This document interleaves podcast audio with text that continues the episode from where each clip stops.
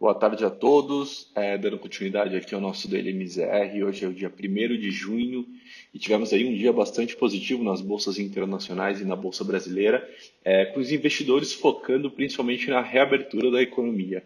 É, lá fora, é, todos os 50 estados dos Estados Unidos já têm aí é, algum tipo de abertura das suas economias e vem dando aí sinais de, de que o pior ficou para trás após ali várias semanas de paralisações forçadas, é, tentando ali conter a disseminação da doença.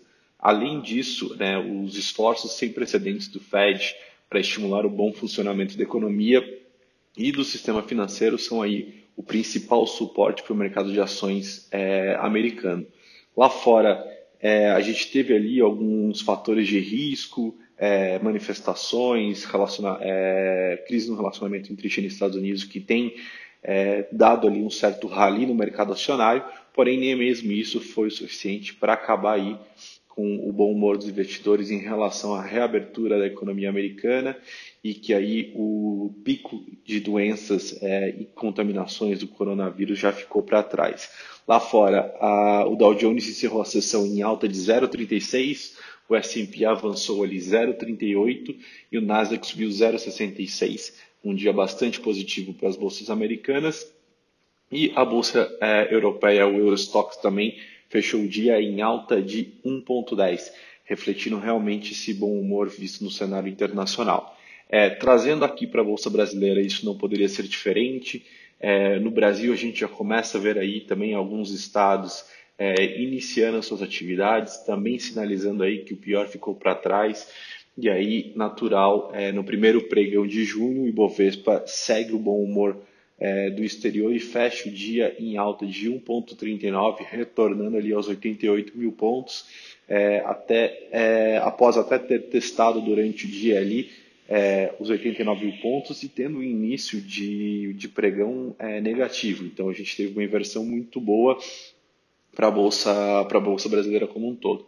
É, os atritos é, e confrontos políticos vistos no final de semana entre é, o executivo e o judiciário acabaram não sofrendo, é, desculpa, acabaram não, não criando nenhum tipo de impacto negativo na bolsa, porém a gente viu reflexos dessa crise política no dólar. É, então o dólar veio aí é, encerrando um, uma série de 10 pregões de desvalorização frente ao real e novamente a gente começa a ver a moeda americana ganhando força contra a moeda brasileira.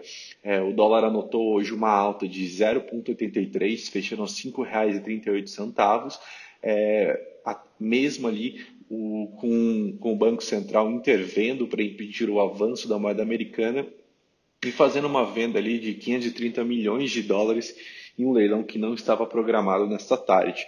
Então, realmente, a gente vê que, é, apesar do desgaste político não ter nenhum tipo de impacto na Bolsa e nos ativos de renda variável do brasileiros, a gente acaba vendo reflexo disso na, na, nas negociações cambiais. É, na parte de juros, a gente é, se manteve ali perto da estabilidade, apesar também dos crises políticos do foco, onde a gente viu um fechamento muito leve nas pontas curtas, né? E uma leve abertura também, acho que na ponta longa, refletindo ali um pouco, um pouco do aumento de risco em relação ao, é, ao Brasil como um todo, e aí convém essas manifestações, tanto pró e contra governo. Eu acho que o dia hoje, o, na balança, é, foi realmente positivo. A gente teve uma valorização muito boa é, dos ativos de riscos, em principal da Bolsa, é, mas a gente tem que manter realmente atenção em relação ao político do brasileiro e também ao político internacional, uma vez que é, a reabertura da economia vem, vem sendo aí o principal suporte e é importante realmente que a gente continue aí acompanhando como é que vai ser o, desenvolvimento disso ao longo das próximas semanas. É, por hoje essas são as notícias. Amanhã a gente volta com mais informações. Muito obrigado.